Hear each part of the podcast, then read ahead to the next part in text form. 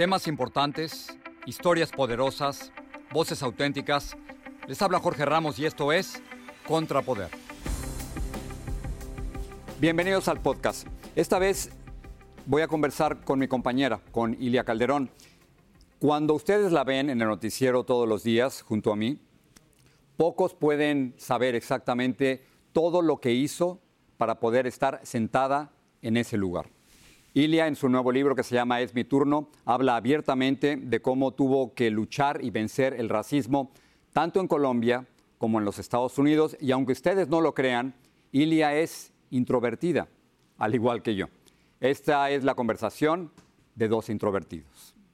Ilia, felicidades por el libro y gracias por estar aquí en el programa. Muchas gracias, Jorge, y feliz de, de tener esta conversación contigo. Alguna vez me contaste que tuviste que lidiar con el racismo en Colombia y luego lidiar con el racismo aquí en los Estados Unidos. ¿Es esa la constante en tu vida? Ha sido la constante en mi vida, Jorge, excepto por esos primeros 10 años eh, en los que viví en mi pequeño paraíso negro, que fue el Chocó donde yo nací. Pero una vez salí de Medellín a los 10 años para estudiar eh, mi secundaria y mi universidad, pues empecé a experimentar el racismo y lo, lo, experimenté en Colombia y también aquí en los Estados Unidos. Una de las cosas quizás más incómodas para muchos latinos es reconocer que hay racismo dentro de la comunidad hispana. Cuando tú hablas de este tema, ¿cuál es la reacción? Mira, la reacción de la gente es pensar que por el hecho de que están cerca míos o son mis amigos no son racistas. Racista no es tener un amigo negro o sentarse a la mesa con una persona de la raza negra o afrodescendiente.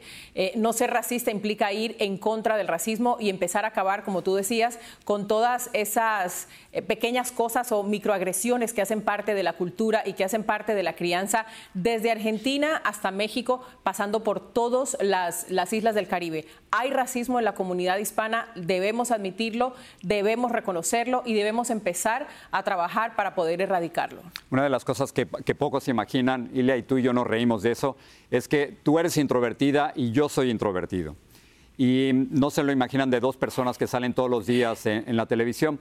Así que mi pregunta es, ¿en, ¿en, qué momento decidiste hablar de este tema? Cuentas en tu libro que por mucho tiempo lo tuviste en silencio.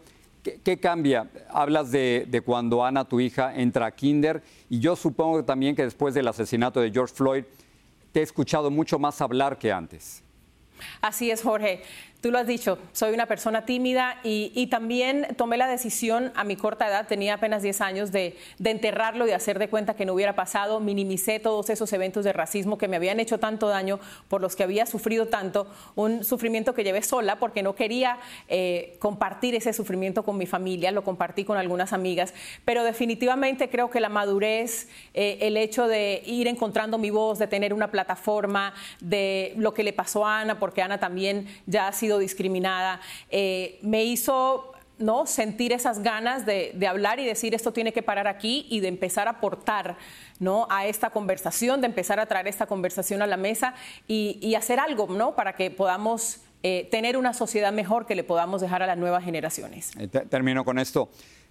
Muchos pensaban que después de Barack Obama viviríamos en una sociedad por racial y tú y yo nos hemos dado cuenta que quizás no nos toque nuestra generación, le tocará a Ana.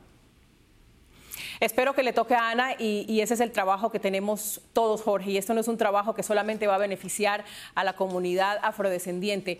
Cuando se defienden los derechos de una comunidad que ha estado oprimida durante siglos, se defienden los derechos de la humanidad. Y en la medida en que, haya respeto, haya tolerancia eh, para todos, justicia para todos y que haya igualdad, igualdad yo pienso que podemos lograr una sociedad mejor. Quizás a mí y a ti no nos va a tocar verlos, pero espero que a Ana sí. Ojalá que sí. El libro es Mi turno, un viaje en busca de mi voz y mis raíces. Ilia, gracias y nos vemos en el noticiero.